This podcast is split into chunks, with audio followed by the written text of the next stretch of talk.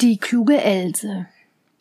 Es war ein Mann, der hatte eine Tochter, die hieß die kluge Else. Als sie nun erwachsen war, sprach der Vater Wir wollen sie heiraten lassen. Ja, sagte die Mutter, wenn nur einer käme, der sie haben wollte. Endlich kam von weit her einer, der hieß Hans, und hielt um sie an. Er machte aber die Bedingung, dass die kluge Else auch recht gescheit wäre. Oh, sprach der Vater, die hat Zwirn im Kopf. Und die Mutter sagte, ach, die sieht den Wind auf der Gasse laufen und hört die Fliegen husten. Ja, sprach der Hans. Wenn sie nicht recht gescheit ist, so nehme ich sie nicht. Als sie nun zu Tisch saßen und gegessen hatten, sprach die Mutter Else, geh in den Keller und hol Bier.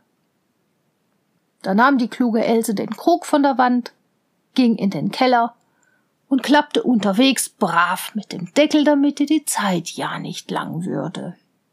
Als sie unten war, holte sie ein Stühlchen und stellte es vors Fass, damit sie sich nicht zu bücken brauchte und ihrem Rücken etwa nicht wehtäte und unverhofften Schaden nehme. Dann stellte sie die Kanne vor sich und drehte den Hahn auf, und während der Zeit, dass das Bier hineinlief, wollte sie doch ihre Augen nicht müßig lassen, sah oben an die Wand hinauf und erblickte nach vielem Hin- und Herschauen eine Kreuzhacke gerade über sich, welche die Maurer da aus Versehen hatten stecken lassen.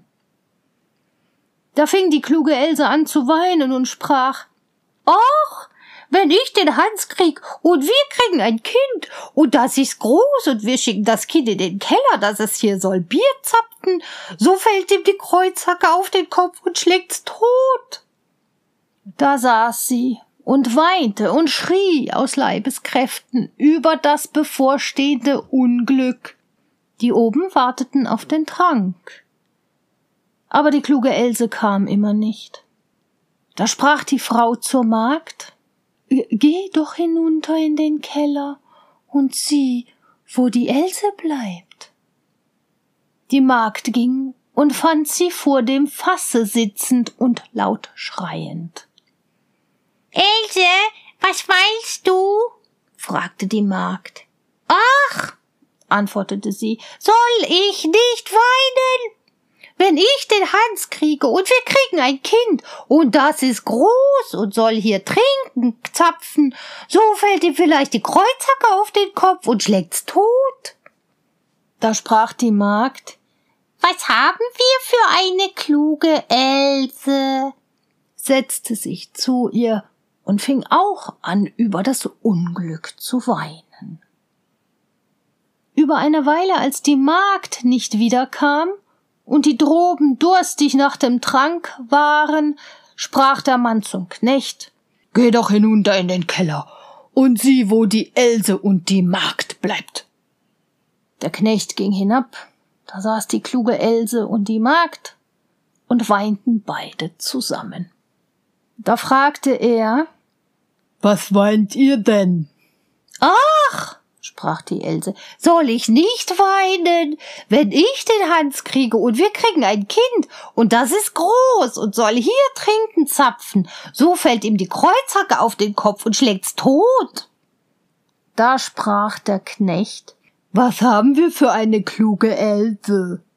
setzte sich zu ihr und fing auch an laut zu heulen. Oben warteten sie auf den Knecht, als er aber immer noch nicht kam, sprach der Mann zur Frau. Geh hinunter in den Keller und sieh, wo die Else bleibt. Die Frau ging hinab und fand alle drei in Wehklagen und fragte nach der Ursache. Da erzählte ihr die Else auch, dass ihr zukünftiges Kind wohl würde von der Kreuzhacke totgeschlagen werden, wenn es erst groß wäre und Bier zapfen sollte und die Kreuzhacke fiele herab. Da sprach die Mutter gleichfalls Ach, was haben wir für eine kluge Else? setzte sich hin und weinte mit. Der Mann oben wartete noch ein Weilchen, als aber seine Frau nicht wiederkam und sein Durst immer stärker ward, sprach er Ich muss nun selbst in den Keller gehen und sehen, wo die Else bleibt.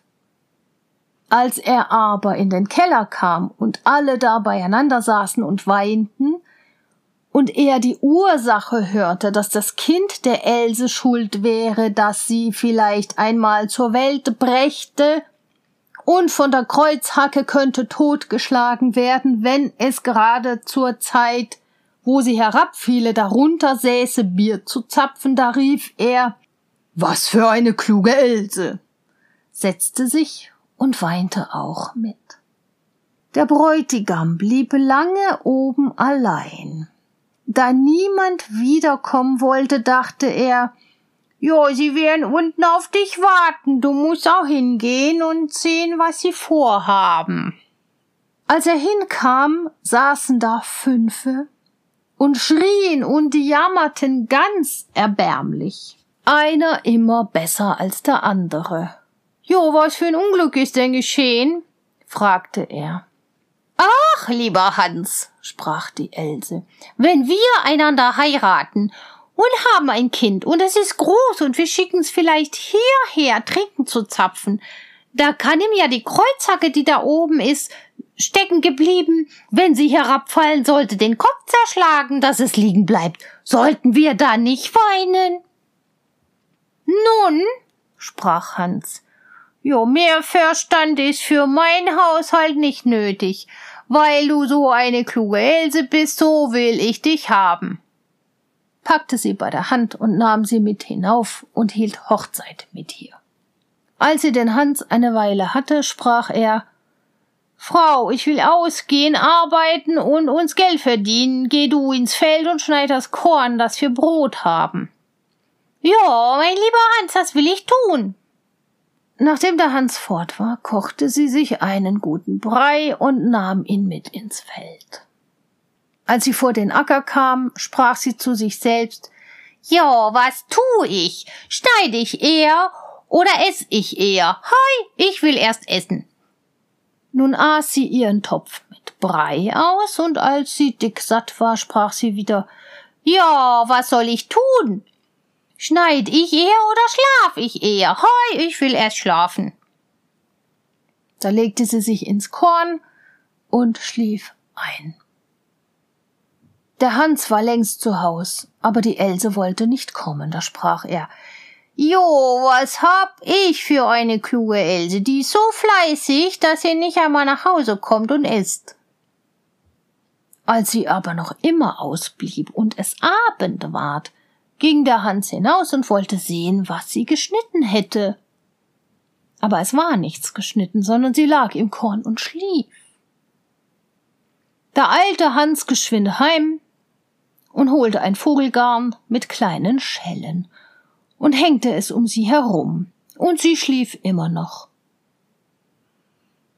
Dann lief er heim, schloss die Haustür zu und setzte sich auf seinen Stuhl und arbeitete. Endlich, als es schon ganz dunkel war, erwachte die kluge Else. Und als sie aufstand, rappelte es um sie herum, und die Schellen klingelten bei jedem Schritte, den sie tat. Da erschrak sie, ward irre, ob sie auch wirklich die kluge Else wäre, und sprach Ja, bin ich's oder bin ich's nicht? Sie wusste aber nicht, was sie darauf antworten sollte, und stand eine Zeit lang zweifelhaft.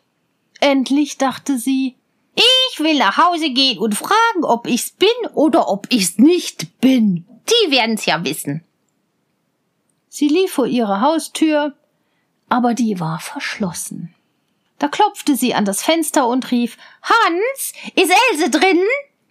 Ja, antwortete der Hans. Sie ist drinnen. Da erschrak sie und sprach Ach Gott, dann bin ich's nicht. Und ging vor eine andere Tür. Als aber die Leute das Klingeln der Schellen hörten, wollten sie nicht aufmachen und sie konnte nirgend unterkommen. Da lief sie fort zum Dorfe hinaus und niemand hat sie wieder gesehen.